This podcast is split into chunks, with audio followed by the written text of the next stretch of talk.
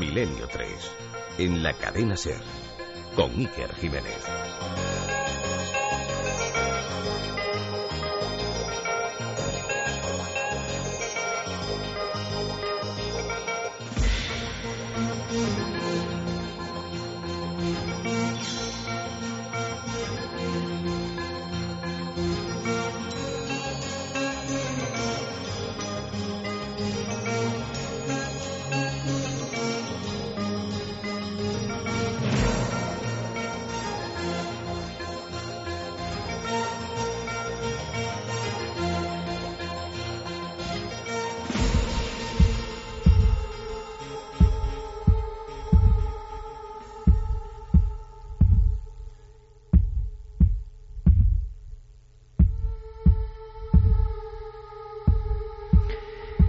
Parece el argumento de una película de terror, pero es una historia real. El estigma que persigue al edificio que ocupa el número uno de la calle de Tres Forques. Antaño fue la calle Cuenca. Leo directamente del periódico Levante. Rápidamente acudo a otra fuente de información, Diario ABC, edición Valencia, titular La finca maldita. Y en más cabeceras regionales. Siete muertes en 43 años. Un edificio de siete pisos con siete misterios. Muchas veces hemos comentado que no tienen por qué producirse los fenómenos extraños, las concatenaciones de muertes en lugares victorianos, de amplios salones, lujosas cortinas, estancias donde parece que se evocan los lamentos y ecos de otro tiempo, no. En muchas ocasiones en edificios anónimos, en edificios por los que pasamos día tras día, en edificios de barrios apretados, en edificios surgidos como este, con el aluvión de la llegada de mano de obra a las grandes capitales, edificios en ocasiones impersonales, construidos rápidamente en la mayoría de las ocasiones, con fachadas que no dicen nada y que sin embargo, en su interior, en su entraña, parece que guardan con celo algunos secretos. Seguramente la casualidad, como tantas otras veces, la eterna casualidad, aunque hay quien dice, algún que otro sabio lo ha pronunciado, que casualidad es una forma de nombrar todo aquello que ocurre y que no entendemos.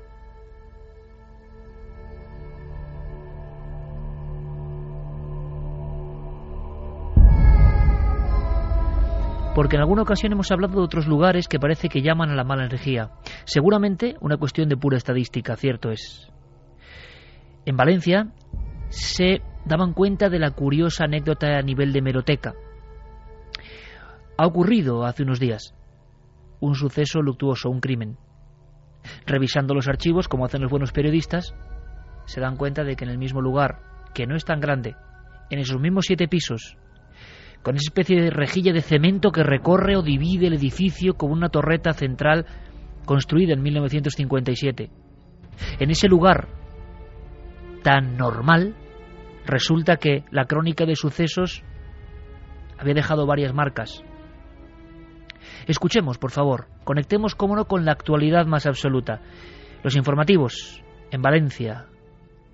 Imaginamos que fue la noticia seguida con más pasión fascinación y también preocupación por parte de todos los amigos que tenemos en Levante. Sonaba así y ocurría esta semana.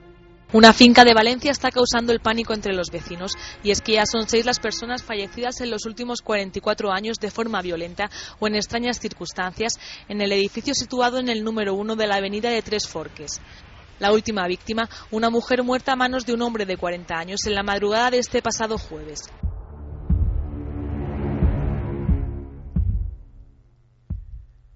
A veces el lenguaje, el idioma en concreto, no, no es lo importante. Hay personas que saben que las ideas, que los signos, trascienden a cualquier estructuración que nosotros le pongamos. Por ejemplo, aunque esto que vais a escuchar, amigos y amigas de Menio 3, esté en valenciano, ya estamos metidos en ambiente y lo vamos a entender perfectamente. Otro informativo daba algunos datos más y encabezaba el recital de muertes, el rosario de hechos extraños en el mismo edificio, de esta forma. Escuchamos. Situada en la confluència de l'avinguda de Pérez Galdós, la de Tres Forques i el carrer de Conca, esta finca és el centre d'un triangle que molts consideren maligne. L'assassinat d'una dona a ganivetades se suma a la d'un edifici maleït. Hi ha hagut dos suïcidis, accidents estranys i també han mort dos xiquets. Han mort dos xiquets, enclave maligne, en fin, creo que no hace falta traducción. Son términos no habituales, de acuerdo. Y seguramente los periodistas, siempre pues ansiosos de noticias diferentes, se han volcado. Lo hacemos siempre, pero resulta que los datos son auténticos. Ahí están los partes forenses, los documentos de las comisarías, los hechos concretos. Los vecinos del entorno recordaban muchos de estos casos.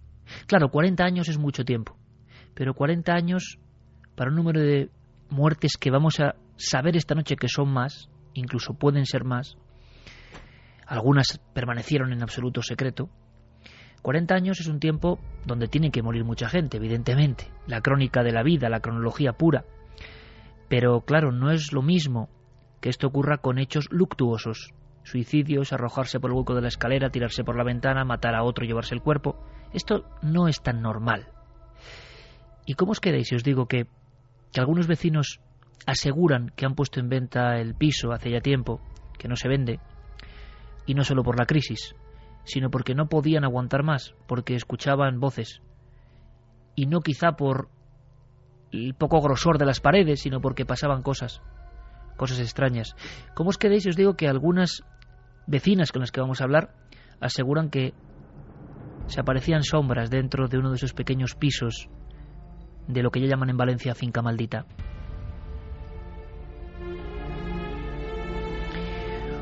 Un vecino, uno de tantos, recordaba perfectamente porque la memoria en eso es exacta y no borra algunos datos que nos impresionan, la escena terrible de los dos chiquets, de los dos niños, en un extraño juego saltando por la ventana de ese piso. Lo escuchamos. Se quedaron solos ellos siguieron jugando, pero la ventana estaba abierta. Entonces la chiquita en uno de los saltos se conoce que se desequilibró y saltó al vacío. Y su hermano que ve que se caía por la ventana se tiró tras de ella a cogerla y cayeron al suelo, ya ve. Porque no han sido propietarios, los 18 propietarios fijos. Claro, han sido alquilados, han alquilado a los dos meses, iban, vuelven y así, sucesivamente. Entonces, tanto persona por aquí, pues, pues ha pasado esto que estamos hablando, que hay muchos casos raros hay muchos casos raros. Delante de ese edificio, y os prometo emociones y creo que es una noche en, en la cual no vamos a poder despegarnos de los auriculares, allá donde estéis, o del vehículo, o agarrados al transistor o a través del ordenador en cualquier parte del mundo. Esto es Milenio 3 en la cadena SER, con todo un equipo dispuesto a, saber algo más y a vivir el misterio. Con Noel Calderón las músicas, músicas que suenan de fondo y nos ponen en este ambiente idóneo, en esta noche idónea. Javier Pérez Campos, delante de la casa, delante del edificio. Buenas noches, compañero. Muy buenas noches, Iker. ¿Puedes describirnos el lugar eh, que ha sido noticia indiscutible esta semana en todo Levante, esa circunstancia tan rara? ¿Cómo es? ¿Cómo es esa casa que tienes ahora mismo delante? Pues eh, justo ahora mismo estoy delante del cartel de, la avenida de, Tres Forques y si avanzo un poco eh, me encuentro justo delante de ese número uno, de ese número uno que ha copado eh, las páginas de los principales diarios de, aquí, de Levante, y en medio de ese bullicio de una ciudad en siestas de Valencia se encuentra este edificio que de puertas para adentro parece ocultar muchas claves que aún no han salido a la luz y que pondremos sobre la mesa esta noche.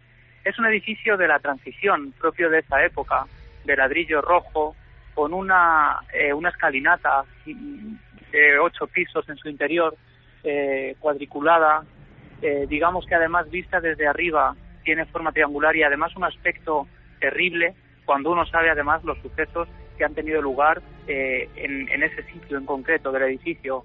Y como te digo, se, se alza recorta todo el cielo oscuro de esta noche valenciana y, y desde luego es un edificio que impone. Cuando te plantas eh, delante de él, a estas horas además, eh, desde luego destaca por encima de- del, del resto de edificios que Javi. le rodean. Javi, estamos en una zona muy transitada de Valencia, en el extrarradio, en el centro. Sí, sí, estamos en el centro, además, eh, como sabes, eh, están en fiestas, además, en este momento. El bullicio de, de la capital, pues desde luego es un contraste importante con lo que encontramos en su interior, ¿no? Eh, yo creo que precisamente, y sabiendo que puede haber algún tipo de mala interpretación, algún sonido que se nos cuele esta noche, noche de transistores, como decían los clásicos, ¿por qué no te parece, Javi, si nos vas contando cómo entras en la finca? que la prensa habla de finca maldita, nosotros ni quitamos ni ponemos, simplemente queremos saber. ¿Y por qué no mientras vas entrando y nos cuentas lo que vas haciendo, nos cuentas también por qué ha vuelto a salir esto a la luz? ¿Cuál ha sido ese último suceso? ¿Qué ha pasado? Pues efectivamente, este suceso volvió a salir a la luz. Vamos, si quieres, entrando en el portal de la finca. Y este suceso eh, salió a la luz eh, por algo que ocurrió en este mismo portal, en este mismo lugar en el que estoy yo ahora mismo. ¿Estás entrando las ahora? fotografías. Sí, ahora mismo estoy justo aquí dentro del portal. Eh, y bueno, pues este suelo aparecía en eh, algunas fotografías eh, con una gran mancha de sangre en el centro y todo se debía a un crimen que había tenido lugar eh, de madrugada, a las 5 de la madrugada, incluso varios vecinos escuchan gritos desgarradores que parecen, eh, cuyos ecos parecen resonar en este, en este inmenso pasillo. Javier, Y- una, una cosa importante. Voy a pedirle a Noel Calero, por favor, que mientras esté la conexión ahora mismo, quizá por, por las dificultades, quitemos la, la música de fondo. Perfecto, Noel, para que tengamos eh, toda la noción de los sonidos reales dentro del edificio. Y luego iremos compaginando porque en el estudio nos esperan muchos amigos. Vamos a ver si, si logramos aprender algo de lo que es la mala energía, si es solo casualidad o si ocurre algo más. Pero Javi ya está dentro de lo que es el edificio, está tocando ese suelo. No sé cómo es el hall, es un edificio, me comentabas, de, de clase media o clase obrera. Eh, en ese hall ha ocurrido algo porque alguien transportaba un cuerpo, me decías. Sí, así es. Eh, de hecho, bueno, cuando, cuando la gente escuchó esos gritos tan terribles, algunos no se atrevieron a salir, se asomaron por las miguillas pero de sus puertas, pero no eran capaces de, de encontrar la respuesta. Lo que había ocurrido, pronto llegó aquí la policía eh, y varios servicios médicos de urgencia y encontraron el cuerpo de una mujer que había sido acuchillada y que se había desangrado aquí en este mismo portal. ¿Dónde estás tú ahora? una- sí, en este mismo lugar. Eh, el, bueno, había sido una prostituta que había sido eh, había pasado unas horas precisamente con una persona que vivía en este en este edificio. Y bueno eh, tras una serie una disputa seria este acabó acuchillándola e intentó esconder el cuerpo en uno de los trasteros de, de este edificio. Eh, horas más tarde de encontrarse el cuerpo o unos minutos después prácticamente fue encontrado el, la- el presunto culpable eh, bueno, pues además eh, con todas los- las ropas ensangrentadas, con un cuchillo en la mano, casi no había lugar a duda y de hecho pues todos los periódicos están ahora y todos los periodistas pendientes de este trágico suceso, de este desenlace. Javier, eh, que ya a pesar de su juventud tiene una dilatada experiencia en, en noches un poco al límite. Este caso lo hemos montado todo en, en un par de días. Eh, tenemos la oportunidad de, de pasar esta noche en este lugar. Y yo, ante todo, quiero mandar un mensaje a los vecinos de este, de este lugar, de este edificio, como otro cualquiera, que ellos, desde luego, no tienen la culpa de nada. Nosotros no sabemos si la finca es maldita o no es maldita, porque no sabemos ni siquiera lo que es una maldición o deja de ser. Simplemente, a raíz de las informaciones que se han dado en la prensa de Levante, acudimos para esa curiosidad tantos crímenes y hechos luctuosos en el mismo lugar y más aún cuando eh, vamos averiguando que hay personas que incluso a los medios han declarado que han vivido fenómenos, vamos a llamarlo, de origen ya más sobrenatural, inexplicable, paranormal, lo que ustedes quieran. Eh, porque imagino, Javi, primero eso, nuestra comprensión, entendemos que no les haga ninguna gracia que se hable de esto, es normal y es lógico, pero nuestra obligación de periodistas es contar. Y Milenio 3 es un programa que siempre intenta llegar un poco más allá si puede. Así que hemos conseguido el permiso, vamos a decirlo así, para pasar la noche en una de las habitaciones donde además ocurrió el crimen más misterioso quizás. Pero antes de eso, eh, Javi, el silencio, eh, incluso a nivel de comunidad de vecinos, es lógico y comprensible. Te lo has encontrado desde el principio, ¿no? Así es, eh, desde un primer momento intentamos contactar con varios vecinos de, de este edificio y, fue bastante complicado, fue una labor compleja porque eh, a raíz de, la catalogación en varios medios de comunicación de este lugar como finca maldita, pues muchos han temido incluso que esto tuviera repercusiones negativas para ellos mismos. Por lo tanto, a nosotros nos decían, eh, con todo el respeto, que mm, por favor em, tuviéramos un poco de cuidado y sobre todo no querían hablar a los medios de comunicación, a pesar de que algunos de ellos habían aparecido en varios diarios de, la provincia y también eh, a nivel nacional, ABC, El Mundo o muchos otros periódicos se han hecho eco de, esta terrible noticia.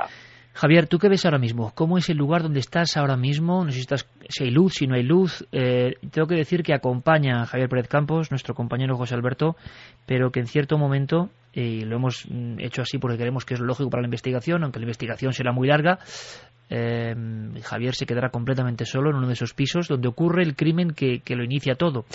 Em, así que en cierto momento eh, podemos decir que, haremos esa prueba de aislamiento en vivo a través de la radio, pero por otro lado, eh, nuestros compañeros estarán muy atentos también a cualquier cosa que ocurra, porque es que de todo puede ocurrir y también porque el ambiente está muy caldeado. Pero yo quiero mandar un abrazo eh, muy fuerte a Javier Pérez Campos porque una vez más demuestra que es un que es un jabato periodístico tengo que decirlo así y que no, no tiene miedo, no tiene miedo. Y eso tiene sus cosas buenas y sus cosas malas. Y esta noche yo creo que lo que intentamos siempre es aprender y con todo el respeto. ¿Cómo es ese hall? ¿Cómo es la entrada? ¿Cómo es el lugar de este último crimen? Pues ahora mismo estoy totalmente solo, eh, totalmente a oscuras eh, en este en este portal y te puedo garantizar, que hemos llegado por primera vez eh, esta tarde a conocer el lugar exacto y el sitio en sí impone desde fuera pero cuando uno se planta debajo de esta escalinata de ocho plantas que tiene forma triangular, cuando la ves desde aquí abajo, uno ve un triángulo perfecto que además eh, algunos comentan que también tiene sus significaciones, pues eh, se le encoge el alma.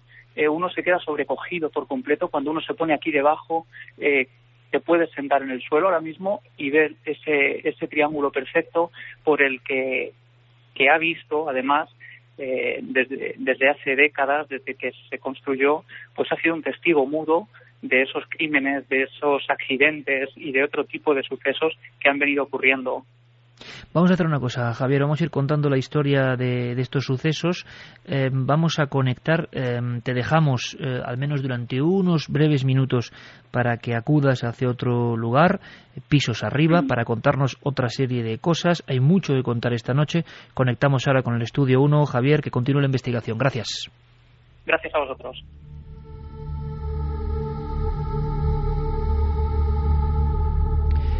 Y en el estudio uno muchos amigos, el primero de ellos, Carlos Largo. Carlos, compañero, buenas noches. Buenas noches, Iker. Yo he visto ya algunas de las imágenes del edificio por dentro y me ponen los pelos de punta por un hecho lógico. Primero porque a mí la construcción industrial, vamos a llamarla así, de la España de los años 50 a los 70 me sobrecoge, porque imagino que es el lugar donde pasé mi infancia.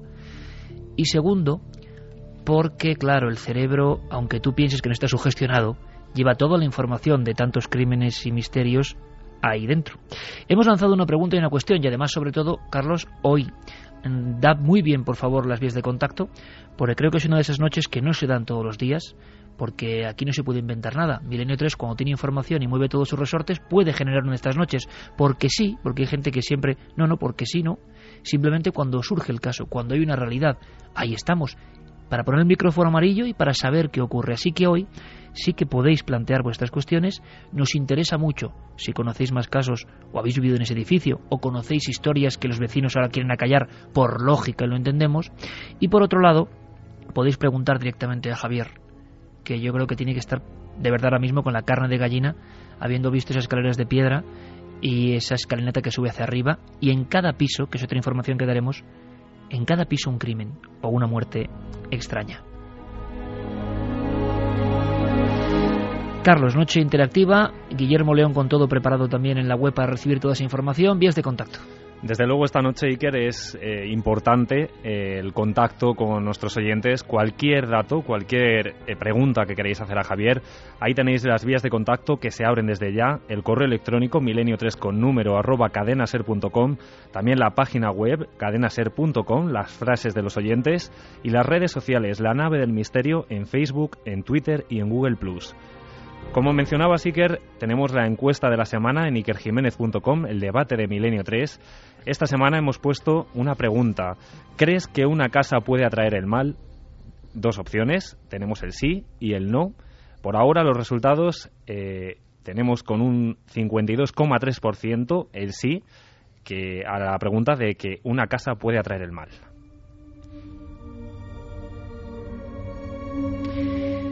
Nos acompaña también, como no, Santiago Camacho. Santi, buenas noches. Buenas noches, Iker. Em, una vez más, esa especie como de, unión de elementos, ¿no? Eh, una superposición de crímenes. Ha habido un caso clásico, incluso en pleno corazón de Madrid. Esto era completamente desconocido.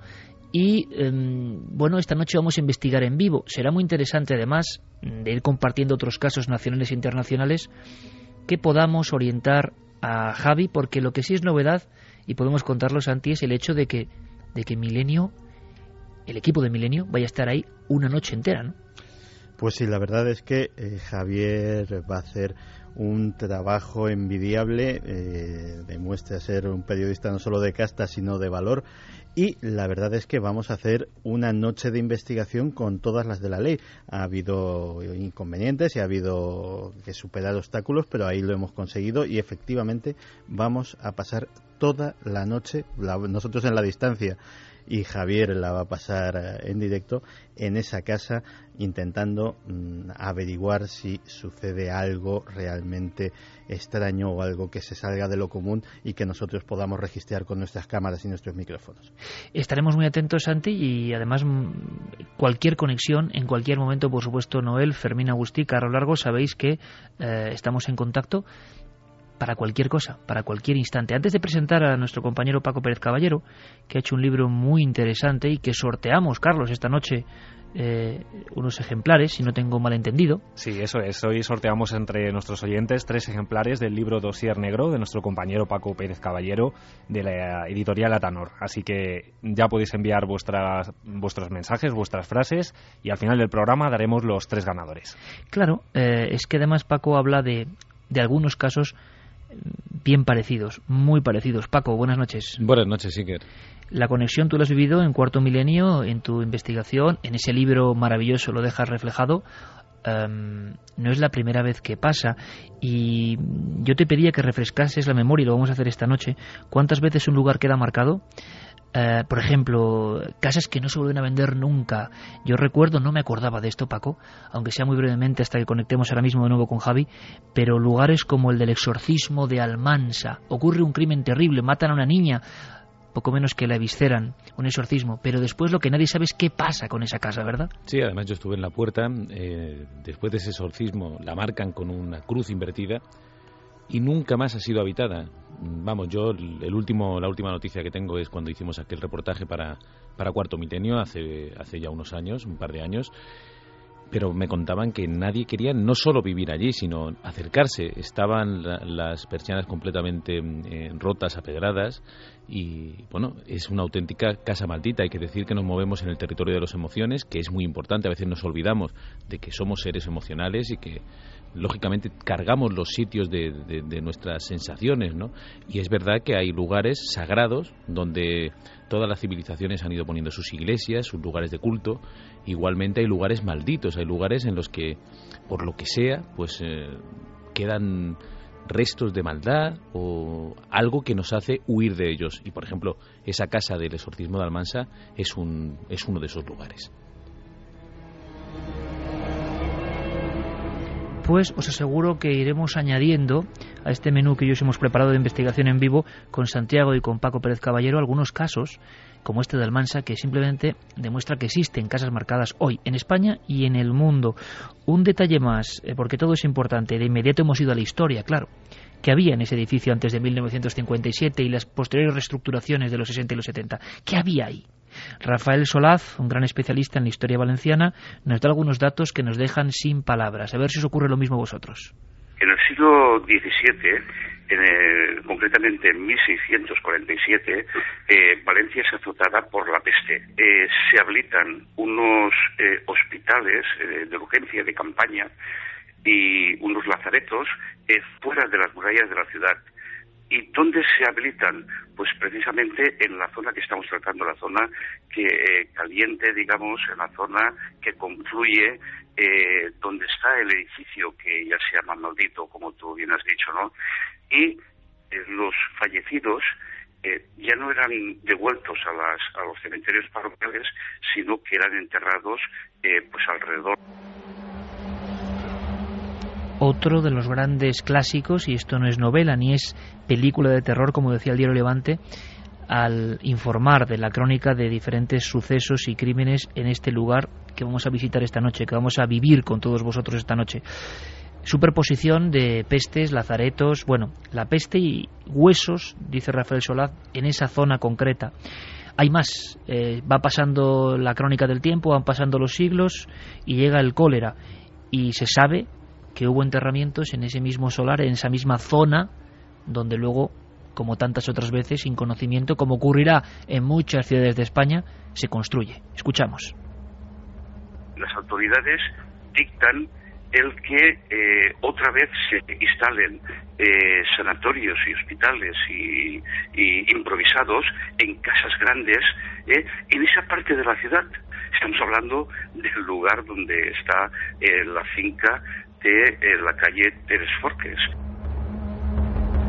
Epidemia de cólera en el siglo XIX muy conocida además y investigada por especialistas de primer nivel eh, médicos, eh, los más importantes, tipo Ramón y Cajal, por ejemplo, se interesaron, estudiaron a posteriori estos fenómenos. Paco, lo curioso es que hay una cosa que tú has encontrado siempre y que entendemos, y yo quiero que esta noche, antes de volver a conectar con Javier, eh, y ya en un lugar muy potente, donde parece que han ocurrido cosas, yo creo que dejemos muy claro una cosa, que es que es normal que los vecinos en una casa marcada, incluso en un lugar marcado, como muchos de los que tú has visitado, se cierren en banda.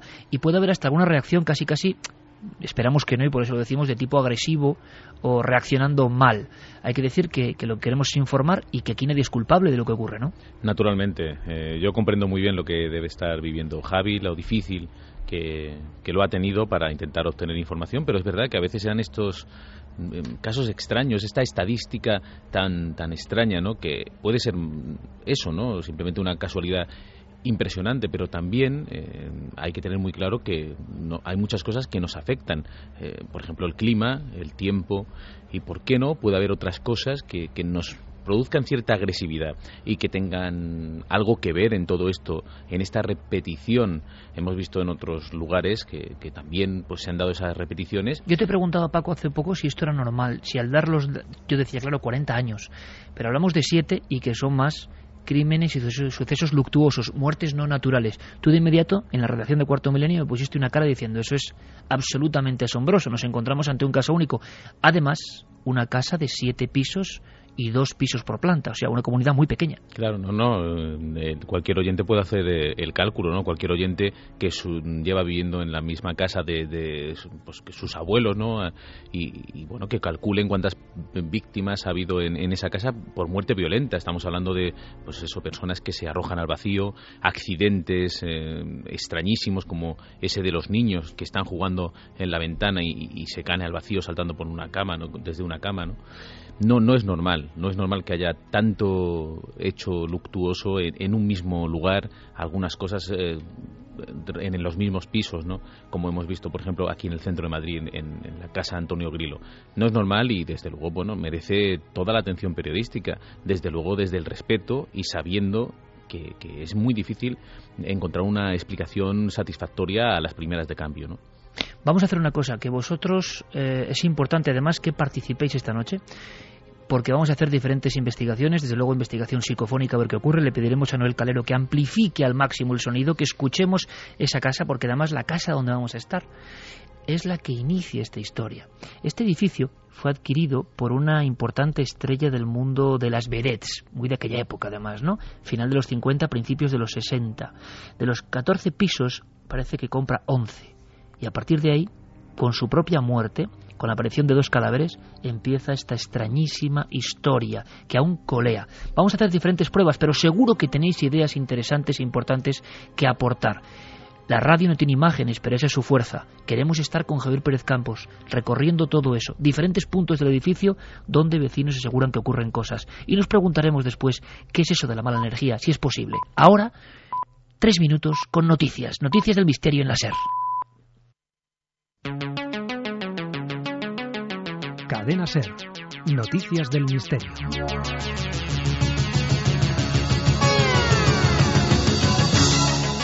Comenzamos el informativo del misterio en la localidad cacereña de Mata de Alcántara, donde hace unos días los vecinos se encontraron con que todas las cigüeñas que había en el campanario habían caído muertas al suelo. Entre 12 y 15 animales se encontraban en el tejado de la iglesia Santa María de Gracia, cuando sobre las 2 de la madrugada se comenzaron a oír unos fuertes golpes. Los habitantes salieron para ver qué sucedía y observaron cómo una a una iban desplomándose las cigüeñas. Luis Galán, el alcalde de esta localidad, nos habla de tan extraño suceso. Lo extraño era del caso es que se han muerto todas las que estaban eh, en la iglesia eh, a la misma hora y, todas han caído desde, desde el alto del tejado de tanto de la torre, con, del campanario como de la propia iglesia. Y ninguna ha quedado arriba muerta, han caído todas, eh, se ve que no han podido volar, pues han caído justo debajo en el andén de la iglesia y todas con los mismos síntomas. Eh, a priori parece un envenenamiento, dado que eh, tenían la sangre muy líquida no había síntomas de ningún tipo de ataque animal, ni, humano, ni de ningún tipo de, de, arma de fuego, con lo cual todo apunta a ello, pero desde luego es extraño por, por la coincidencia en, en, la hora y en, de todas a la vez. Y nos vamos hasta el CERN, el Centro Europeo de Investigación Nuclear, donde los científicos han conseguido mirar por primera vez dentro de la antimateria. Vivimos en un universo aparentemente formado únicamente de materia, aunque antes del Big Bang la materia y la antimateria existieron en la misma proporción. Por lo tanto, adentrarse en la estructura de la segunda es adentrarse en lo desconocido y desafiar las leyes físicas vigentes. José Manuel Nieves, director del área de ciencia del periódico ABC, nos cuenta el descubrimiento. Bueno, pues parece que el cerco que están poniendo los científicos a la antimateria ha dado otro pasito más. Si hace unos meses nos sorprendía la noticia de que científicos del CERN habían conseguido por primera vez aislar átomos de antimateria, eh, pues ahora eh, eh, nos sorprende una segunda noticia que es un avance del que se han podido mm, detectar algunas de las características esenciales de esos átomos, es decir, algunas de las cosas que distinguen a los átomos de antimateria de los átomos de la materia normal. Pero preguntamos al experto, ¿para qué puede servir este hallazgo? ¿Para qué nos va a servir esto? Pues nos va a servir fundamentalmente para poder buscar esas características en el espacio. Una de las grandes preguntas de la ciencia es por qué, si en el origen del universo se creó la misma cantidad de materia que de antimateria, por lo menos según la teoría, ¿por qué solamente vemos materia y no vemos antimateria? Bien, pues la búsqueda continúa y esperemos tener más noticias muy pronto. Hace unos días será desmantelada una secta marroquí que, según las fuerzas de seguridad, tenía ideas perversas y convicciones extrañas. Al parecer, los adeptos de este grupo veneraban a su líder como si fuera el Mesías esperado. Debían cambiar sus nombres impuros por otros nuevos, vender sus propiedades, donar el pago a la organización e incluso pedir permiso al líder para tener relaciones sexuales con sus esposas.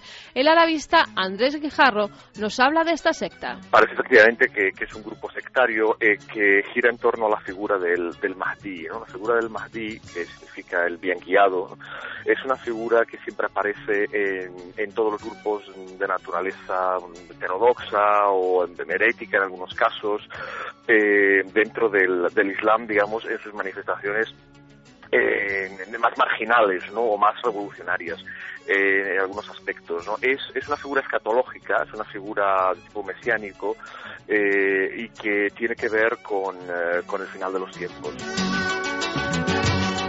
Y acabamos en Colombia, donde un grupo de estudiantes ha comenzado a vivir fenómenos extraños después de jugar a la Ouija. Juan Miguel Narváez, periodista del Diario del Sur, que se hizo eco de la noticia, nos cuenta cómo se produjeron los hechos. El sacerdote o el padre Otto Juan, eh, Otto Juan Argotti convocó a los alumnos de grado 11 a una misa.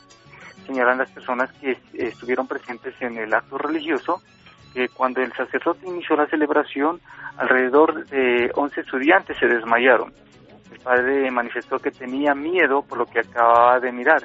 El religioso manifestó que eh, fue algo terrible ver cómo los estudiantes se desvanecieron, cayeron hacia el suelo en presencia de los demás fieles, de los demás laicos que participaban del acto religioso. Y es todo por esta semana. Dentro de siete días, mucha más información aquí en Noticias del Misterio.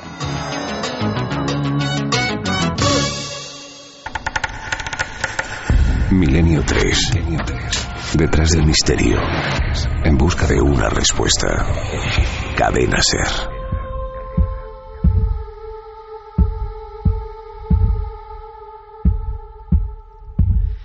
Milenio 3, cadena ser, después de las noticias, de estar al tanto de algunas cosas bien raras, como esas muertes de pájaros que creíamos que solo pasaban en América y que han llegado casi casi a Extremadura, veremos la explicación final.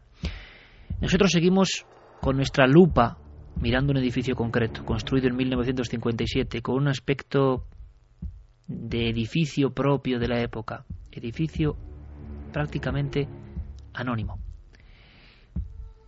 Pero muchas historias, demasiadas en su interior. La última hace unos días. En el hall estaba Javier Pérez Campos. Ahora creo que está en otro lugar de ese edificio. Está llegando un montón de información, de gente que vive cerca, y de muchos, detalle que yo no sé, coloco aquí, que informan de la presencia de potentísimas antenas de telefonía móvil em, encima del edificio. No sé, yo no, sé este dato, habrá que verificarlo o no, y si tiene algo que ver. Desde luego las muertes empiezan mucho antes de la construcción de antenas para telefonía móvil. Pero es cierto que muchos amigos y amigas están escribiendo, conociendo el terreno, como si esas antenas fueran ya muy conocidas por algo y la gente relaciona estos hechos. Sin duda habrá que hacer un programa sobre geobiología, sobre lo que se sabe, sobre lo que no y sobre cómo nos afectan las casas buenas o casas malas, ¿no? Partiendo de esta historia. Pero ahora, ahora Javier Pérez Campos, ¿dónde está exactamente, Javi? Buenas noches de nuevo. Buenas noches, Ricardo. Estoy ahora mismo en el, pues en el punto opuesto desde el que iniciaba la, conexión anteriormente. Eh, empezábamos viendo, teniendo una visión del edificio desde abajo la tenemos desde arriba. Estamos concretamente en la azotea del edificio y esas antenas de las que tú estás justo ahora las tengo en mis espaldas, están aquí cerca y tengo que decirte, Iker, que si recuerdas el caso de la plaza del periodista Antonio Andújar de Albacete que también tocamos eh, hace poco, eh, los vecinos también habían vivido todo tipo de crímenes, de suicidios, de, sucesos también un poco extraños y también tenían eh, en, los tejados estas antenas de telefonía. Ellos, eh, como una teoría, también barajaron la posibilidad de que, de que fuera todo esto. Los vecinos de aquí también han hecho. Es curioso que justo estando más cerca de esas antenas se corte un poco la conexión, Javi. Escuchamos, te escuchamos bien, pero de vez en cuando hay una pequeña interferencia que antes no escuchábamos eh, y claro, está dentro de la leyenda urbana moderna para algunos o de la realidad oculta para otros, ¿no? Yo no sé, yo no sé con qué carta quedarme la relación entre ciertas enfermedades y, elementos tecnológicos del hombre como las antenas, ¿no? Pero es curioso que en ambos casos ocurra. Ahora, volvemos a incidir en que los primeros casos ocurren en el año 68 y luego lo contaremos con la muerte de una vedette y su pareja. Vamos a estar dentro de esa casa. Pero es que en la zona donde estás exactamente parece que has podido recopilar informaciones de vecinos que entran ya en el terreno que también nos interesa. Ya no solo el criminológico, sino observaciones y sensaciones extrañas que parece que muchos vecinos a lo largo de todos estos tiempos, de décadas, han ido denunciando entre ellos, ¿no? Así es, justo aquí en la azotea eh, estoy bajando estas escaleras metálicas del lugar y, pues fue uno de los vecinos el que tuvo los primeros encuentros con lo extraño. Eh, ya no empieza a hablarse solo de lo trágico, empieza también de que algo, eh, algo oscuro, como comentaban incluso algunos, empieza también a morar por este edificio. Eh, es el caso de uno de los vecinos que, que uno de, de además, eh, fíjate el detalle del, de los últimos pisos, casi por debajo del ático, eh, pierde a uno de sus gatos entonces él sube hasta aquí, estamos haciendo el recorrido que hizo ese vecino para buscar a su gato porque no lo encontraba por ninguna parte. Eh, aquí tiene una serie de sensaciones un poco extrañas, pero sigue sin encontrar a su animal. Y entonces eh, sale al pasillo, sale al pasillo de nuevo, que es eh, donde estoy accediendo ahora mismo, y llega a esta sala, a la sala de los contadores del edificio, una sala que ahora mismo te describo como totalmente desangelada, como en obras, al menos eh, un poco más resguardada que esa azotea, eh, con una vidriera, una vitrina que esconde o que guarda estos contadores. Y justo aquí encontró al gato eh, que miraba de forma un poco extraña y cuando el hombre entró a este lugar, él reconoció que tuvo una serie de sensaciones que se salían de lo normal. Sensaciones como sentirse totalmente observado, sentirse como vigilado, eh, él decía que además eh, pues pasó bastante miedo hasta tal punto que cogió al gato y se marchó corriendo de, este lugar posiblemente para no volver. Es curioso porque han ido saliendo casi con cuentagotas al tiempo que se hacía un recordatorio de las muertes diferentes que ha habido en la casa en estos últimos 40 años, eh, información relativa a mm, fenómenos fuera de lo normal. Decíamos que el mundo de las vedettes, qué curioso, tiene que ver con el edificio desde su inauguración. Y esa gente del espectáculo ha estado más o menos vinculada a, los diferentes pisos, episodios y épocas. Bien, hemos podido observar en las noticias e informativos que se emiten a nivel regional en Levante que había algunas personas que hablaban de que llevaban ya tiempo sufriendo ciertos fenómenos. Hemos podido localizarlos, hecho tú, Javi, a esta, a esta mujer y tenemos su testimonio, ¿no? Así es un testimonio que ya nos pareció impresionante cuando la vimos en, en las noticias. Además, fíjate qué testimonio que aparece directamente en las noticias de Valencia y, y, de hecho hicimos una labor importante para dar con ella. No fue fácil, pero desde luego el testimonio merece la pena. Esta mujer se llama Carolina. Carolina López. ¿Y vive ahí desde hace cuánto tiempo o tenía unos pisos y decidió dejarlos mm, por tantas molestias? Sí, ella vivía aquí, eh, justo debajo del sitio donde estoy yo, eh, en el ático del edificio. Eh, de hecho, ella es propietaria todavía de uno de los pisos, pero empezó a tener una serie de experiencias que al principio no, no llegaron a inquietarla demasiado, pero pasados los, los meses e incluso los años, parece que esas experiencias fueron yendo a más como suele ocurrir, eh, hasta tal punto que llega a ver sombras en el interior de su dormitorio cuando ella está intentando conciliar el sueño. Eh, ese momento es tan potente, la condiciona de tal forma que Carolina López eh, todas las noches prácticamente tiene que dormir con una luz encendida en el baño al final de su dormitorio, porque si no se sentía siempre vigilada con esa sensación incómoda y ella decía, lo describía con dos palabras que estamos escuchando mucho desde que estamos aquí, mal rollo. Sí, es cierto, y además es que los periodistas locales se han encontrado con esta información que no esperaban, iban a cubrir el último suceso, llega una información que habla de otros sucesos, gente que se tira por las escaleras, niños que por desgracia mueren de una forma terrible saltando sin que acabe de resolverse eso, por una de las ventanas, primero el niño y después la niña, eh, seguido, eh, crímenes diversos, muertes eh, de una pareja, por ejemplo, que se supuso que era el gaso, ¿no? luego lo contaremos, y que aparecen pues como si fueran dos estatuas, ¿no? Y nadie sabe qué ha ocurrido. En fin, todo eso en un lugar tan pequeño. Amplificamos el sonido, lo está haciendo el Calero. Ojalá pedimos que, que las conexiones, nunca mejor dicho, eh, sean benévolas y no se corte en ningún momento eh, la comunicación, pero vamos con un primer corte, con un primer documento. Esta mujer, como otros vecinos que ahora no quieren hablar, eh, y que lo entendemos, repito, habla de que mm, prácticamente desde el principio, por ejemplo, en pleno verano y en Valencia, había elementos como un frío helador que se instalaba justo en la habitación y después varios fenómenos, abrir y cerrar de grifos, sonidos, que fueron inquietándola poco a poco. Escuchamos. Y claro, la habitación era congelada, pero congelada. Y fue tanto, tanto el terror que yo dije, yo me voy de aquí y me fui para la calle.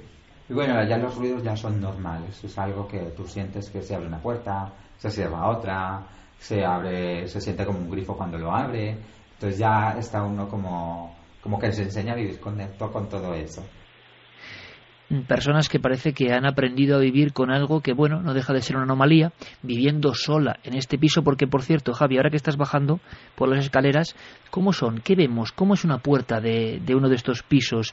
Eh, ¿Qué llama la atención? Todo es bastante austero, bastante de la época, ¿no? No ha cambiado mucho desde 1957. Así es, eh, desde luego es bastante austero como dices. Eh, son eh, los suelos, por ejemplo, son de estas baldosas grises con piedrecitas blancas. Y, y, hay una cosa que nos ha inquietado mucho también a tanto al compañero José Alberto como a mí, es que la barandilla llega por debajo de la cintura. Por tanto, cuando te asomas desde este octavo piso, eh, pues da una sensación de, poca seguridad, ¿no? Por se, puede Caer, se puede caer fácilmente y una de las muertes, años 70 si no me equivoco, es de un hombre que se arroja por el vacío, que quizá pudo ser un accidente o no. Eh, sí, lo que ocurre, este hombre, al parecer, según comentan los periodistas y, los propios vecinos, tenía problemas mentales y, y desde luego cayó desde estas escaleras, cayó eh, de una forma insalvable, además desde la altura de la que, de la que cayó.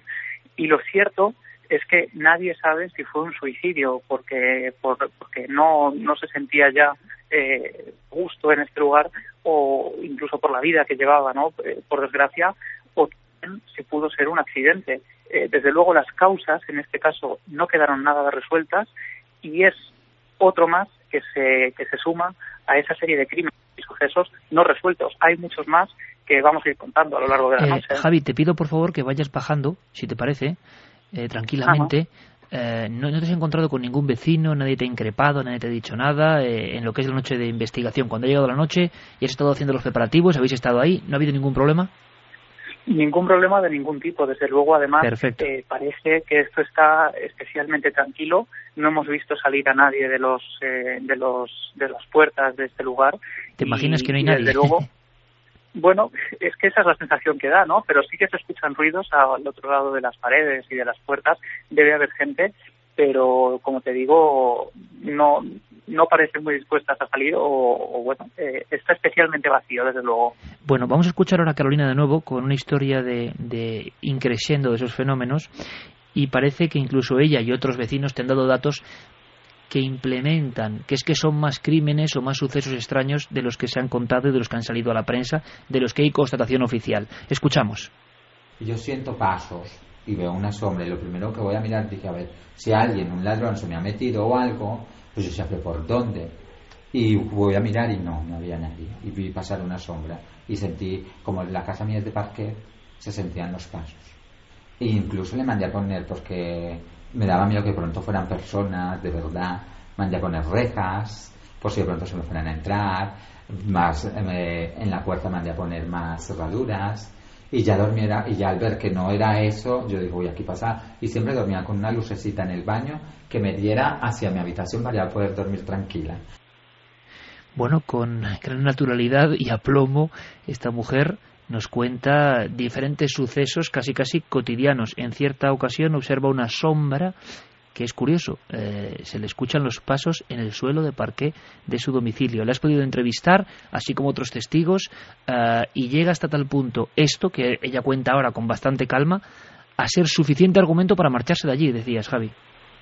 Así es, ella era propietaria, como digo, y un día eh, ella me comentaba que se, no podía descansar por las noches. Eh, esa situación le estaba creando además una, una serie de problemas eh, a nivel ya también de salud, ¿no? Porque de alguna forma le estaba creando, causando cierta paranoia también. Por tanto, ella llega a tomar la decisión de, de, poner el piso en alquiler y marcharse de allí, marcharse muy lejos. Tuvimos que, que, buscar el pueblo donde vivía y se había marchado a una urbanización totalmente alejada de, de cualquier ruido, de cualquier contacto prácticamente con, con, una, con la ciudad de Valencia y, y en un sitio, pues, eh, como te digo, muy tranquilo y totalmente opuesto al sitio en el que estamos ahora mismo. Ella hablaba de más casos. Sí, ella hablaba de más casos. Lo que ocurre es que eh, no todos quieren hablar, ¿no? Eh, como es normal. Y más casos de crímenes, más casos de muertes dentro de esa casa, más aparte de lo que cuenta la prensa. Eso es, muchos más casos eh, que dice que no se han contado y de eso hablaremos también, Iker, porque la prensa habla de siete crímenes, otros hablan de seis, pero desde luego eh, hay ocho crímenes eh, contrastados. El resto, que me comentaba Carolina, también eh, están contrastados, desde luego, pero la prensa eh, ha variado un poco las, las, el número, la cifra de, de, muertos. Vamos a hacer una cosa, Javi. Eh, me gustaría que nos comentases hacia dónde vas ahora, porque nuestra experiencia va a tener lugar en una casa. Nos han permitido pasar la noche en una casa concreta y antes de volver a conectar con nuestros compañeros y dejarte el tiempo suficiente para ir disponiendo de varios objetos y de que te hagas un poco de nuevo ¿no? con, con, las dimensiones de la propia casa, que además creo que vas a estar completamente a oscuras, que no tienes luz. Eh, vamos a hacer una cosa. Por favor, mm, ¿dónde estás ahora? ¿Cuál es esa casa? ¿Qué portal es? Eh, ¿Qué ves ahora justo antes de entrar? E incluso entra, cuéntanos un poco a grandes rasgos qué ocurrió ahí y por qué hemos elegido y hemos conseguido esa casa en concreto. Estamos justo delante de la puerta 9 de este edificio. Eh, es una puerta eh, de madera, desde luego nada reforzada, es una puerta que, que está bastante magullada por el paso del tiempo, una puerta humilde, y es aquí donde se inician esta serie de muertes, que por cierto, Iker, no me gustaría dejar pasar lo que muchos también nos han hecho patente.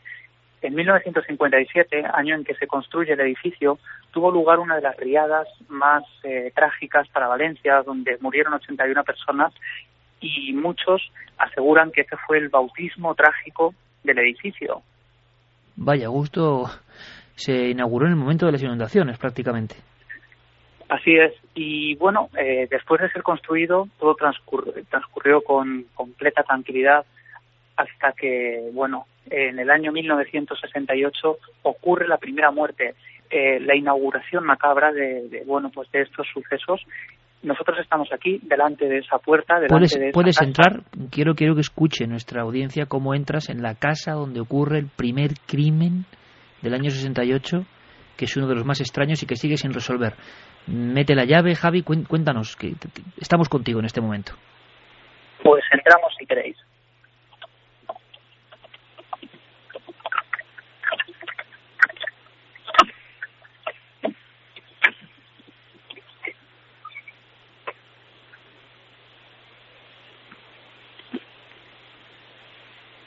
Bueno, pues estamos ahora mismo en este en este lugar, Iker, en este edificio, en la puerta 9 concreta de, del número 1 de la calle Tres Forques. Saco ahora mismo mi linterna porque no tenemos luz en este pasillo. Eh, intentamos accionar el, el, el pulsador, pero no, no tenemos luz. Y bueno, lo que veo ahora mismo es el recibidor de esta casa del número 9. Eh, unas puertas viejas pintadas de blanco y que ya eh, la pintura ha empezado a, a, caerse de las puertas. Impresiona, me las parece, paredes, ¿no? Sí, sí, sí, impresiona bastante porque conserva por completo eh, la estructura, la forma, todo eh, tal y como estaba en 1968, año en que tiene lugar esa primera tragedia. ¿Qué ocurrió, Javi? Bueno, pues eh, si quieres vamos a ir reconstruyendo un poco eh, lo que ocurrió en, en, ese, en ese día del 1 de noviembre de 1968. Qué fecha también, ¿no? Para, para dar inicio a estos sucesos. Fue un día 1 Por, de noviembre. Así es. El día 1 de noviembre, eh, la vedette Gracia Imperio había quedado aquí a cenar con su modisto y con un exnovio que había tenido hacía unos años, eh, Vicente Alberto Artal, que, que, había, se había dispuesto a venir aquí a cenar. Eh, voy a acceder, si quieres, Iker, a, a ese comedor donde ellos eh, tuvieron esa última cena. ¿Has encendido la luz ahora? No, eh, estaba abriendo la puerta. Eh, en esta habitación tampoco tenemos luz. Y este era el comedor donde, donde ellos tomaron la, como digo, pues esa última cena de, su, de sus vidas no la del modisto, porque el modisto cuando, cuando acabaron con la cena decidió marcharse de, de la casa, así quedaron tan solo la vedette de Imperio y su exnovio, su expareja. Entonces, eh, bueno, la siguiente escena de la que tenemos constancia es al día siguiente, eh, las fuerzas del orden entran aquí, en esta casa, y encuentran una escena, una escena terrible. Vamos a acceder, si quieres, eh, al lugar, al lugar exacto donde fue eh, encontrado el cuerpo de Gracia Imperio. Es, una casa pequeña, Javier. Sí, es una casa pequeña de unos 50 metros cuadrados, como digo, puertas muy antiguas, eh, ojos de, metálicos. Y es aquí, eh, en, esta, en esta pequeña habitación, donde a la mañana siguiente fueron encontrados los cuerpos, como digo, de Gracia Imperio y de su expareja. Eh, fueron encontrados eh, tumbados en la cama. Al principio no se sabía cuál era la causa de la muerte porque no había señales de agresión ni, ni de nada que pudiera dar que pensar algo de ese estilo. Y pronto eh, se dan cuenta que en la casa hay un fuerte olor a gas. Un fuerte olor a gas que, que sale de la cocina. Vamos a acudir ahora mismo. Estoy entrando en esa cocina. Y es precisamente aquí. ¿Sigue habiendo mobiliario antiguo o está todo reformado, Javi? ¿O hay cosas que recuerdan a final de los 60 todavía en el mobiliario, en la grifería? Sí, sí, hay, hay cosas, por ejemplo, en el, en el comedor, una, una lámpara de, de, cristales colgada del techo, otra lámpara eh, de metal, o sea, perdona, de, de, hierro, sí, oxidada también, y con esas características eh, de esos años 60, eh, los pulsadores de la luz, por ejemplo, también. Y por supuesto en la cocina todas las baldosas eh, son de la época, el suelo. Es decir, es como si de alguna forma hubiéramos sido transportados realmente a esa época. La cocina es bastante pequeña también, no tenemos luz y, y aquí surge el, la causa de la muerte. Las espitas del gas se encontraban completamente abiertas. Eh, esa fue la causa de la muerte de Gracia Imperio y probablemente de, su expareja también. Esa fue la muerte inicial y nunca se supo realmente, no se resolvió y quedó ahí como una marca eh, y bueno, se enterraron los cuerpos. Ahí empezó la historia de misterio de ese edificio, de esa casa en concreto. Em, y pasó, como un suicidio o algo así, ¿no? Sí, sí, eh, aquí tenemos, por ejemplo, el reporte de las provincias. Decía Gracia Imperio, muerta por intoxicación de gas. Su cadáver, junto con el de un hombre, fue hallado anoche en el domicilio que ocupaba durante su estancia en Valencia. Y, desde luego, nada se supo. La muerte, la causa de la muerte no se resolvió. Se habló de suicidio, se habló de crimen, quizá provocado por la expareja o quizá eh, por ella, aunque muchos sostienen que desde luego la vedette no tenía ningún motivo en aquella época para cometer un acto así se llegó a hablar Iker de una tercera persona que pudo estar aquí y que, y que pudo también de alguna forma pues provocar la muerte. Lo cierto es que nada se sabe, todo lo que lo que rodea este caso son puras especulaciones y, desde luego se encuentra sumido en el auténtico misterio. Javi, vamos a poner el micrófono del, del, teléfono en este caso, en ese lugar en concreto. Le pido a Noel que amplifiquemos el sonido. Yo no sé si tú has escuchado alguna cosa que te indique, yo no sé si en muros, en cañerías, luego haremos la prueba, eh, de si es una casa que filtra bien los sonidos, porque algunos vecinos hablaban de sonidos extraños. ¿Te llega mucho sonido de la calle o de otros edificios estando ya ahí dentro? De la calle sí que llegan antes sonidos, pero de otros edificios eh, no escuchamos absolutamente nada, ni tan siquiera voces que por el pasillo sí que escuchábamos, pero aquí no, no, no nos llega ninguno de esos sonidos. Y luego, Iker, otra de las cosas que, que también está ahí un poco confusa es el lugar del, del hallazgo del cuerpo de Gracia Imperio, porque en muchos sitios apareció también publicado que el cuerpo había aparecido en la bañera. Eh, precisamente eh, me encuentro también delante de este lugar, eh, en este cuarto de baño de baldosines antiquísimos de, de, los años 60, un gran espejo redondo que, que, devuelve aquí la imagen de... Bueno, pues el espejo en la oscuridad y en ese lugar tiene que ser de verdad que no sé si te, te envidio mucho ahora mismo, la verdad. Y te digo además, justo detrás de mí está la puerta abierta, la puerta que da a un pasillo, al corredor principal eh, y no es demasiado agradable. Aquí no hay nadie en casa ahora mismo. el compañero José Alberto se ha quedado ya tomando recursos y, haciendo también su trabajo. Y un poco de guardia, por si acaso. Así es. y bueno, pues esta es la bañera, está cerrada por una puertecilla con un cristal opaco. Vamos a abrirla también ahora. Y aquí tenemos ese, ese lugar que muchos eh, decían que era la escena del crimen del cuerpo de Gracia Imperio. Lo cierto es que no hay ningún documento donde aparezca eh, ningún detalle de, de esa escena del crimen. Bueno, en el lugar de la casa donde todo empezó se encuentra Javier Pérez Campos. Le vamos a dejar unos minutos de oxígeno, que disponga las grabadoras, que disponga las cámaras, que disponga la visión nocturna y ahora acudiremos al estudio 1 para saber eh, si, bueno, eh, o más bien al estudio virtual, al que convoca todo el público, al que está en las redes sociales, en el nave del misterio, en Facebook, Twitter y en las vías de contacto, y si proponen cosas para esta noche tan especial. Desde luego, hay que reconocer que Javier Pérez Campos se está ganando bien el sueldo. En ese lugar, que yo he visto imágenes, ¿eh? años 60, imaginadlo, que casi no ha cambiado nada, sin luz, solo, con José Alberto de guardia, lo hemos aconsejado así, fuera de la casa, por si ocurre algo, porque a veces los peligrosos son los vivos y no los muertos, precisamente, o casi siempre o siempre. Pero ahí solo, y tal y como he descrito la casa donde ocurre el primer crimen, desde luego, como digo, se ha ganado bien el jornal. Vamos a ver qué pasa a lo largo de esta noche, una noche muy abierta. Antes de saber las preguntas de nuestro público, un documento interesante. Carlos Largo ha hablado con un experto en geobiología, que es un tema que da para mucho, ¿verdad? Y que podría motivar un buen debate aquí en Milenio si os interesa.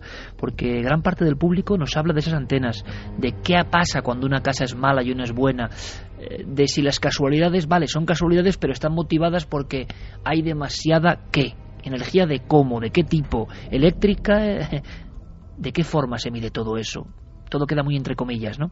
Vamos a escuchar a Mariano Bueno, uno de los grandes expertos en geobiología. Le hemos preguntado si existe la mala energía, si en una casa puede ocurrir esto que nos parece increíble. Le escuchamos. Bueno, se habla de energía o de mala energía porque la Tierra está emitiendo continuamente radiación, radiactividad y otras energías y un campo magnético de diferentes frecuencias. Y hay lugares donde se concentran algunas de estas energías, hay lugares donde hay más garradón y está relacionado con cáncer de pulmón, hay lugares donde hay corrientes de agua subterránea que hay una mayor ionización en su vertical y genera problemas desde circulatorios a astenias o, trastornos de salud y hay lugares donde por grietas, fallas geológicas o alteraciones geofísicas incluso se concentran diferentes radiaciones ionizantes capaces de producir eh, mutaciones genéticas o, cáncer. Pero es que además en las últimas décadas pues se ha incrementado con radiaciones artificiales provenientes de campos electromagnéticos de transformadores, líneas de alta tensión y muy recientemente del tema de las antenas de telefonía móvil que emite unas microondas que el cerebro es muy resonante y que altera algunos procesos neuronales y está vinculado pues con trastornos depresivos o con algunos trastornos nerviosos eh, en las casas que están muy cercanas a esas fuentes de radiación.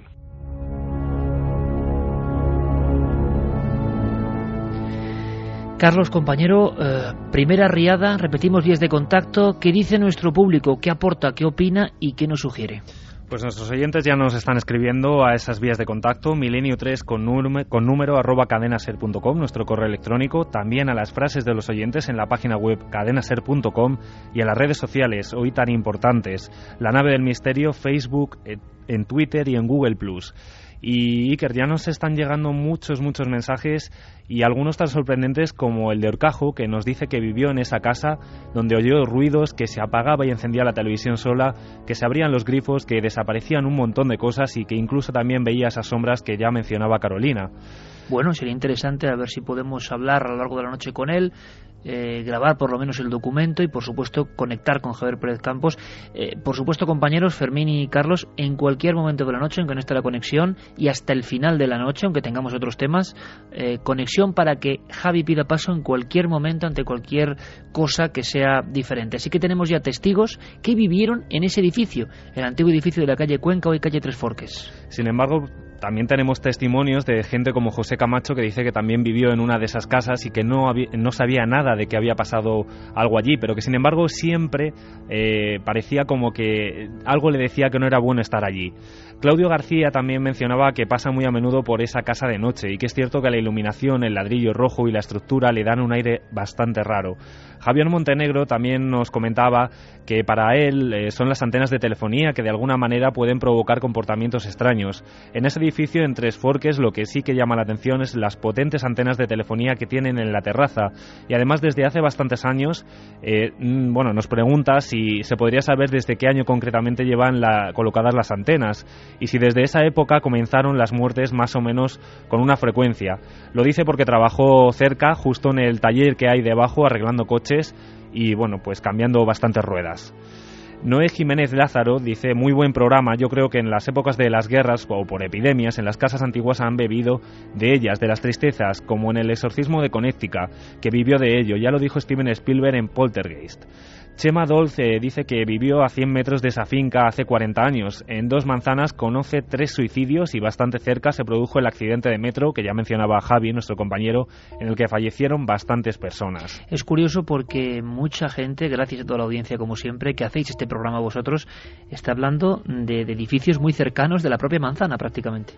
Sí, eh, por ejemplo, eh, Claudia dice que cree que hay lugares marcados. En su antigua casa sucedían ciertas cosas, sobre todo a su hermana, y cuando nos mudamos hace ocho años a una casa nueva, de nueva construcción, dejaron de pasar sin más. Juan Miguel también decía, o bueno, preguntaba más bien, si han pasado cosas fuera del normal en edificios cercanos. Eh, antes se habló de un triángulo del mal.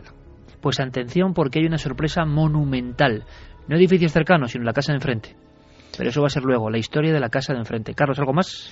Sí, por ejemplo, eh, nos decía que es cierto que hay lugares que se quedan impregnados de energías negativas, sobre todo cuando, han habido, cuando ha habido hechos de bastante sangre. Eh, por ejemplo, Virginia nos escribía desde Uruguay y nos decía que una casa con energía particular en Uruguay es la finca donde hoy está el actual Museo Blanes, cuya, dueña fue Clara García de Zúñiga, mujer con historia de amor, locura y muerte. Eh, encuesta, ¿cómo va? Vamos a repasar esa encuesta, el debate de Milenio 3 que hacíamos hoy. ¿Creéis que una semana que una casa puede atraer el mal? Eh, ahora mismo los resultados están así, un 54,4% de los oyentes opina que sí y el 45,6% opina que no. Eh, Paco, Santi, podéis intervenir en cualquier momento, por supuesto, y dar algún tipo de consejo también a Javier Pérez Campos. Hay que echarle valor de todas formas, ¿eh? porque yo eh, a veces no es en campo abierto o en lugares desolados donde donde uno se siente mal, sino precisamente en estos lugares tan parecidos a otros. Por ejemplo, yo recuerdo un reportaje de Paco que a mí me impresionó por la crudeza que tenía, porque era un lugar normal, era un bar de carretera, un bar donde se servían comidas, un bar donde una mujer descuartiza a su marido y el diario El Caso ponía en la portada un titular tremendo, fría como un témpano, con la foto de esta mujer. Y eso, por lo que sea, daba miedo, impactaba. Pero como siempre los reporteros, los periodistas se marcharon del lugar.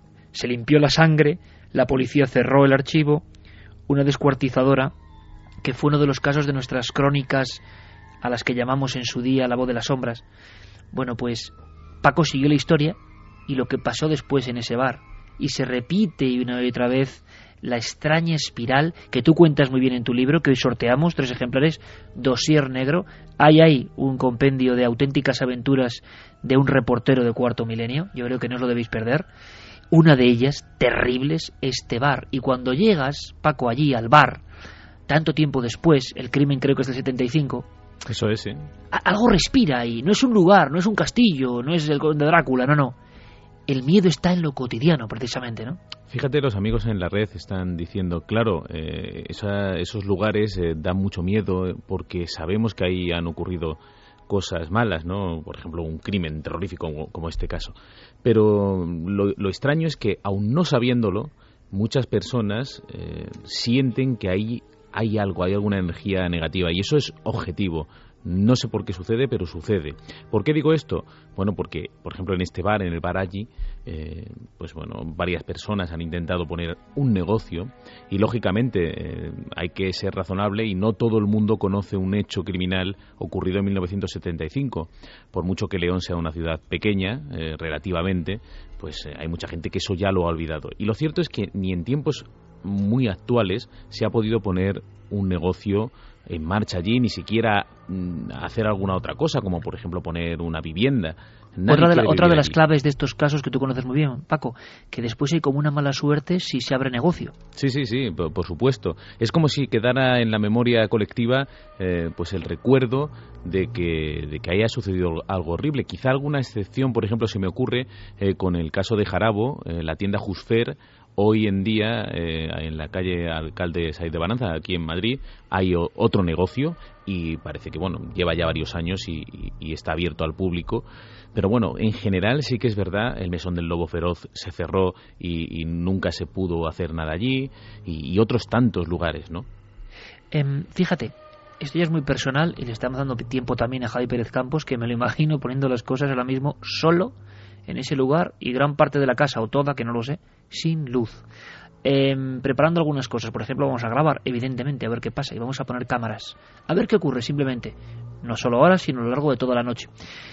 Un lugar que a mí me impresionó, y desde aquí mando un abrazo eh, a la gente de Palencia, ciudad maravillosa, pero un lugar que me impresionó y no sabía yo por qué, pero que son cosas absolutamente casuales. Es un lugar que tú conoces bien. Recuerdo con Carmen, hace, te estoy hablando, más de 10 años, 12 años si no me equivoco, Carmen estaba preparando su primer libro y estábamos en Palencia delante de un Cristo imponente, el Cristo del Lotero. A mí me dio una impresión el lugar, una construcción impresionante, de un artista impresionante como Victorio Macho, pero a mí me dejó una sensación muy rara, muy rara, de las más raras que yo he tenido, de verdad.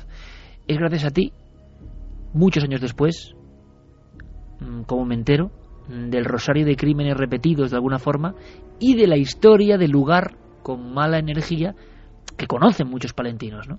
Es una historia impresionante y yo coincido absolutamente contigo. Estar allí debajo del Cristo de Victorio Macho es, es algo único. La gente que no conozca Palencia ya solo por eso merece la, la, pena ir hasta allí.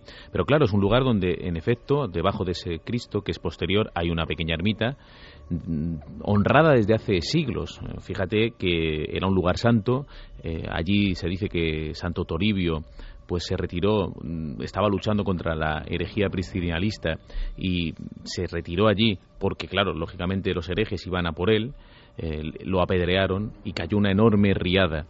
Esa riada castigó tanto la localidad que los herejes fueron a pedirle perdón, porque pensaron que efectivamente se habían equivocado y que por eso les estaba castigando Dios, ¿no?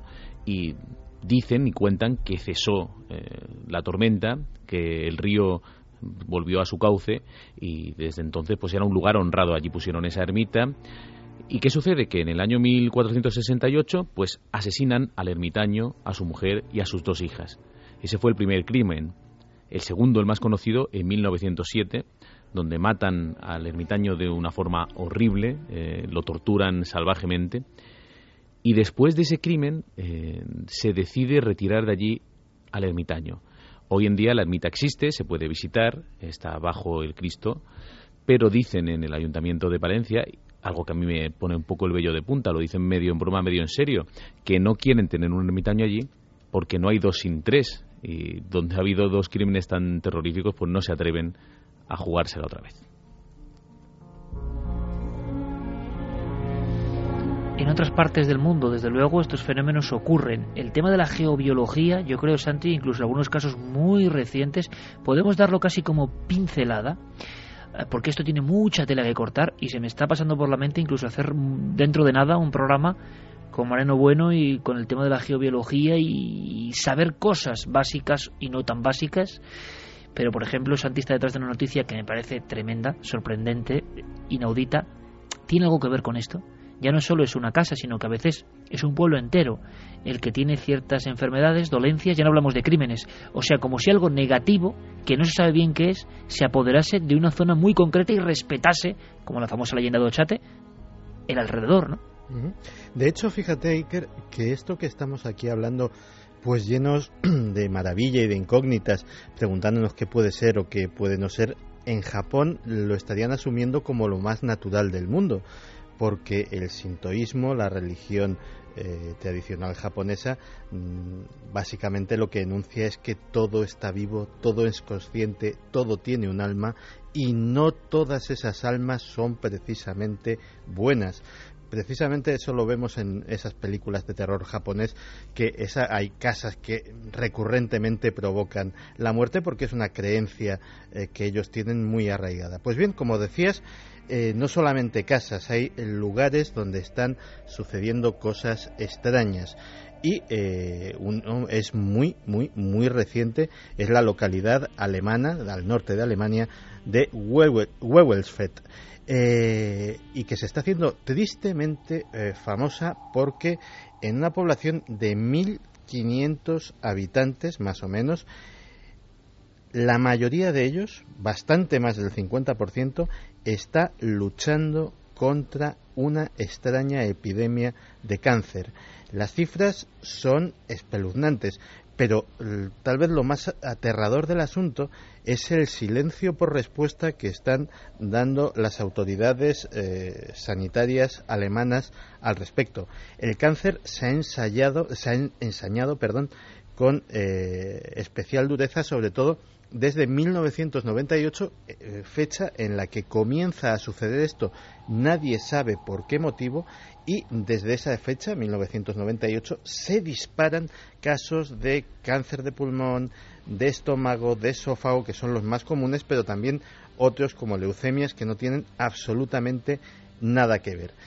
Las autoridades no emiten eh, ningún veredicto, pero eh, pensemos también que eh, no seamos ingenuos, hay ni más ni menos que tres centrales nucleares y un astillero eh, en las cercanías de la población, lo cual los epidemiólogos están suscitando que esto podría tener algún tipo de relación. A modo de curiosidad, ¿es la primera vez que pasa en la historia? No.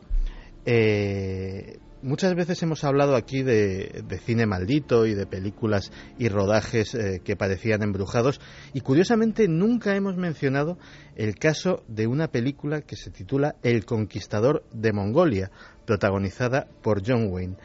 ¿Te puedes creer que en esa cinta rodada en 1954 eh, con primeras eh, estrellas de Hollywood, un rodaje en el que participaron poco más de 250 personas. Pues bien, la mitad de esas personas fallecieron de cáncer. También hay una explicación. Eh, eso rodaje se hizo en el desierto de Utah a muy pocos kilómetros de los lugares donde se realizaron las primeras pruebas nucleares.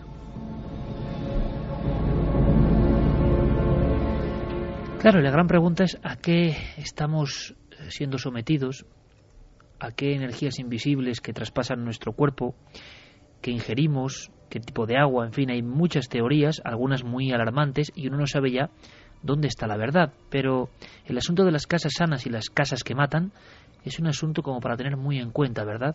Una información que ha quedado un poco arrumbada porque parece que no interesa. Hablando de pueblos, Paco, ha habido pueblos que han quedado desiertos por un solo crimen y su calibre horrendo, ¿no? Es el caso de Muga, muy desconocido en Burgos, que tú investigaste. El pueblo entero, de alguna forma, decidió autodesterrarse por el horror que había ocurrido allí. El crimen marca de tal forma que ahora en una sociedad actual, donde se valora tanto el hogar, la seguridad, es muy difícil pensarlo, pero en aquel momento fue tanto el pánico que los habitantes de Muga se marcharon, lo dejaron como un despoblado. Sí, estábamos comentando que mm, hay lugares donde nos sentimos cómodos y otros en los que nos sentimos incómodos y muchas veces no sabemos bien por qué. En este caso en Muga eh, es evidente. Eh, había un vecino, eh, Teodoro Espiga, que mm, les daba a todos mala espina. él se quejaba, por ejemplo, de que le seguían las cabras. Sabes que eso se asocia siempre con el diablo. Y claro, el día que la emprende hachazos con su familia, pues es el día en que firma el punto final de la vida de Muga. Eh, mata a, sus hijos, a, sus tres hijos, a su suegra, y su mujer y su suegro se salvan porque en ese momento no están en la casa. ¿Cómo sería la escena, eh, perfectamente descrita en el, en el, diario de Burgos y que yo recojo en Dosier Negro porque me parece una escena sobrecogedora? Eh, ¿Cómo se relata eso que se encuentra allí el periodista, ¿no? con los niños pues hechos trizas? ¿Cómo sería esa escena que el médico, cuando llega a, Muga, no quiere atender al asesino, que se ha herido con ese mismo hacha y que se ha dejado prácticamente pues herido de muerte aunque dicen las crónicas que quizá mm, lo hubiera podido salvar. Lo cierto es que no lo atiende. Después de aquella explosión de violencia, los vecinos no quisieron seguir viviendo en Muga y poco a poco se fueron marchando. Hoy es un pueblo fantasma. La gran pregunta, una de tantas, es, ¿hay algo que hace que esos estallidos de violencia interna, de violencia que todos debemos guardar en cierto momento y que hay que aprender a domeñar, ¿no? Hay que aprender a, a domar de alguna forma. es el raciocinio sobre el instinto. Bueno, pues hay cosas no solo acontecimientos, sino yo no sé si cruces energéticos, no sé de qué hablar ya en este aspecto, porque se ha dicho de todo y todo es tan confuso que hacen que eso salte como un resorte con mayor inercia y mayor fuerza. Es lo que ha pasado en este edificio, edificio de la antigua calle Cuenca de Valencia, edificio que salta a las primeras planas esta semana por un último crimen terrible de un hombre transportando un cuerpo acuchillado, edificio que tiene desde el año 68 la historia de dos amantes que aparecen dormidos en el sueño eterno, edificio donde luego hay gente que se arroja por las escaleras, crímenes sin resolver todavía, o niños que saltan en un juego macabro por la ventana. En ese edificio, en la casa donde todo ocurrió, donde todo empezó, está Javier Pérez Campos, dispuesto a algo que nos tiene que contar. Javier, nueva conexión, buenas noches de nuevo. Pues tengo que deciros que el ambiente ya va eh, caldeándose un poco he llegado, bueno, he dejado la linterna también en alguno de, los puntos para poder coger también la cámara Nightshot y poder grabar algunas imágenes, por lo que ahora mismo lo que estoy viendo eh, es lo que me permite ver esta, esta visión de color verdosa. O sea, estás, con la cámara de visión nocturna para ver si se ve algo que no se ve habitualmente en mitad de esa oscuridad. ¿Dónde estás exactamente? Así es. Pues eh, te describo una escena, una escena que que me ha sobresaltado por completo. Justo frente a mí eh, se encuentra una especie de, sala destartalada que han dedicado a como trastero a guardar trastos de trastos viejos mm, sillas eh, bueno pues todo tipo de elementos no y aquí se encuentra también eh, sobre hay un palo que sobresale pues como un metro y medio más o menos y sobre él alguien ha colocado eh, una máscara terrible, una máscara como de, de, payaso, pero de payaso grotesca, como un, muerto en vida, con esa nariz pintada de rojo, con, unos dientes terribles, con un pelo de color rojo, y es una escena que cuando hemos entrado por primera vez a la casa, era por la tarde, y ya eh, nos ha dejado un poco sobresaltados. No sabemos eh, qué hace aquí, pero, pero bueno, te puedo garantizar que la escena es terrible. Y, y bueno, pues detrás de mí se extiende ese pequeño pasillo, pero que a pesar de ser tan pequeño, Iker, a mí me inquieta muy especialmente. En concreto, me inquieta eh, el salón al que estoy entrando ahora mismo. Es cierto que es una sala, una parte mucho más fría que el resto de estancias que se encuentran ahora a mis espaldas. Eh, además, cuando me colocaba al principio de la casa pues sí que he visto como un reflejo que posiblemente puede ser eh, algo de pues algún coche o algo que ha pasado y ha proyectado una, una sombra, pero para que te hagas a la idea de hasta qué punto los sentidos parecen agudizarse por momentos. Eh, incluso también eh, he escuchado como un fuerte crujido que parecía proceder de, de, la habitación que se encuentra ahora a mi izquierda. Después de, de, trasladar, de, pasar ese corredor, me encuentro en el, salón y a la izquierda, dentro del salón, está la habitación donde fueron hallados los cuerpos de, de Gracia y de su expareja. Y, y hay una escena también que a mí me contaba Lina López y que me pareció muy gráfica y que parece, parece que estamos comprobando esta noche. Decía, el edificio parece que tiene dos vidas, una de día y otra de noche. Dice, parece que de día eh, el edificio duerme, sin embargo, cuando cae la noche parece que el edificio despierta, que, la, que vuelve a la vida. Estás ahora mismo viendo en el pequeño visor rectangular que acompaña la pequeña cámara Nightshot todo el entorno. Em, una de las ideas también no solo es peinar toda la zona, no ha habido nada visualmente aparte de ese efecto que lógicamente si hay alguna fuente que da al exterior eh, será algún reflejo, porque en el salón hay habitación eh, que da al exterior, que da a la calle. Claro, en el salón tenemos un dormitorio eh, justo junto al y frente a ese dormitorio se encuentra un balcón por el que por el que entra luz, entra todo tipo de contaminación, tanto lumínica como acústica. Por tanto, no, no podemos eh, dejarnos llevar por esas, eh, pues por esas malas pasadas que, que, a veces la sugestión nos provoca, ¿no? Vamos a hacer una cosa. Eh, concretamente, te, sí te puedo decir, Iker, que en la habitación en la que falleció eh, Gracia Imperio y en la que estoy ahora mismo, eh, no hay ningún tipo de contaminación lumínica. Si ahora mismo cierro la puerta, eh, toda la luz que entraba por ese balcón eh, queda tapada por completo. Eh, ahora mismo estoy en esta habitación a oscuras y no veo absolutamente nada más que, que lo que me ofrece esta, esta pantalla. ¿Has hecho un peinado de fotografías de toda la zona? Sí, estamos también haciendo haciendo fotografías. Si quieres, eh, podemos también hacer una pues una serie de, de fotos ahora. Vamos allá. Pues quién sabe, ¿no? Quizá... En plena oscuridad, como dicen y cuentan los clásicos, un peinado de fotografías para que el flash, si es así... Ha ¿sí? vuelto a escuchar, perdona, ese, pues un, un ruido fuerte que estaba por el salón. Eh, yo imagino que deben ser eh, los vecinos, ¿no? Eh, estamos en un piso eh, bastante antiguo y quizá... Sal, sal, sal un momento, sal un momento al pasillo. ¿Ha sido en el salón, en el pasillo? Eh, se ha escuchado justo bajo, en el salón, en el propio salón.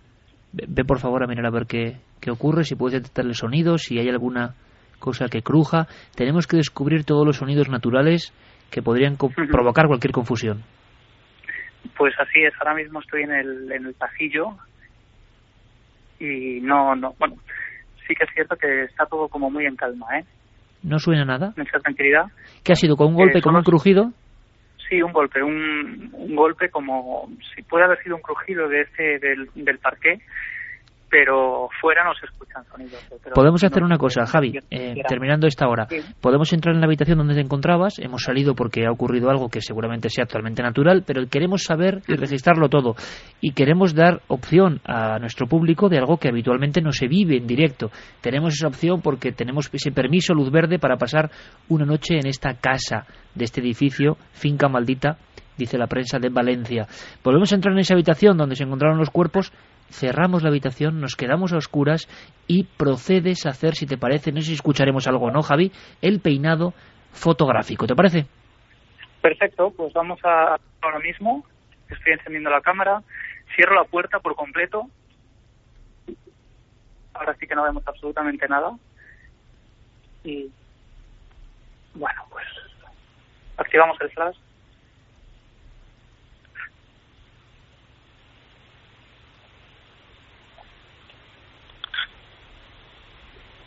No sé si escucháis. eh, Sí, sí, perfectamente. Estás, estás haciendo una cosa que hacen muchos investigadores, que es, en una habitación sin ninguna fuente de luz, peinarla a golpe de flash, de alguna forma. Así es. Un flash, además, eh, totalmente cegador, podéis imaginarlo, en total oscuridad. eh, es el único momento en el que en el que puedo ver algo. Estoy como un poco desorientado, además.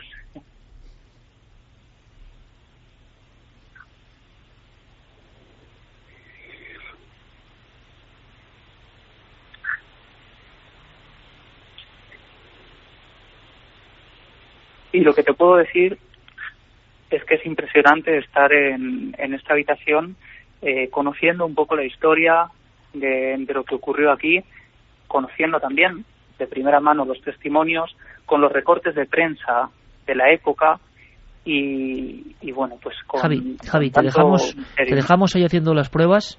Vamos a volver a conectar, por supuesto, en la tercera hora, porque hay una sorpresa gorda, una sorpresa importante que hemos descubierto y quiero comentar. Ese sonido del flash en mitad de esa oscuridad, de ese lugar donde ha ocurrido eso, donde está la noticia, está Milenio 3, la noticia del misterio, ahí está nuestro reportero Javier Pérez Campos, eh, y luego conectamos de nuevo. Javier, eso sí, en cualquier momento, por favor, nos pides paso, ¿de acuerdo?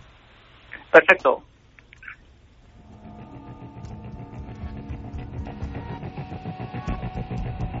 Y es que, amigos, la sorpresa tiene que ver con otras fincas u otra finca situada justo enfrente. Solo os digo una cosa, la prensa valenciana no ha puesto finca maldita por vez primera con este caso, no. En el año 2000 puso finca maldita y no era esta, no, estaba enfrente. Así que la zona es peculiar, es curiosa. Quiero despedir a mi compañero Paco Pérez Caballero. A Santi le pido que se quede. Paco, toda la suerte del mundo. Dedicarás los libros de Dosier Negro a nuestros amigos, ¿no? Los ganadores. Por supuesto, muchas gracias. Gracias, Paco. seguimos investigando y seguimos indagando en esos mundos que tú también conoces. Un abrazo fuerte, compañero. Gracias.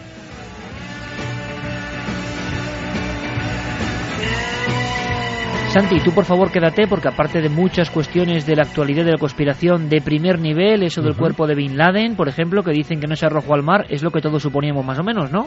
Pues sí, parece que hay nuevos datos que dan la razón a muchas teorías que en su momento fueron calificadas de manera despectiva de conspiranoicas y que empiezan a no serlo tanto. Pero, eh, aparte de toda esa información, tenemos mucho más material. Queremos saber cómo van las investigaciones de Herbert Campos. Iremos conectando con él a lo largo de la noche y tenemos esa cuestión que a mí me parece brutal. En la búsqueda en hemeroteca es fundamental y hemos podido contar con amigos como Javier Martínez del periódico Las Provincias. ¿Os imagináis la sorpresa? Que de repente se hable de finca maldita prácticamente al lado de esta casa con crímenes sucesivos una y otra vez y que sea enfrente de esta casa? ¿Casualidad? Claro, seguramente. Y de eso hablamos a la vuelta en Milenio 3.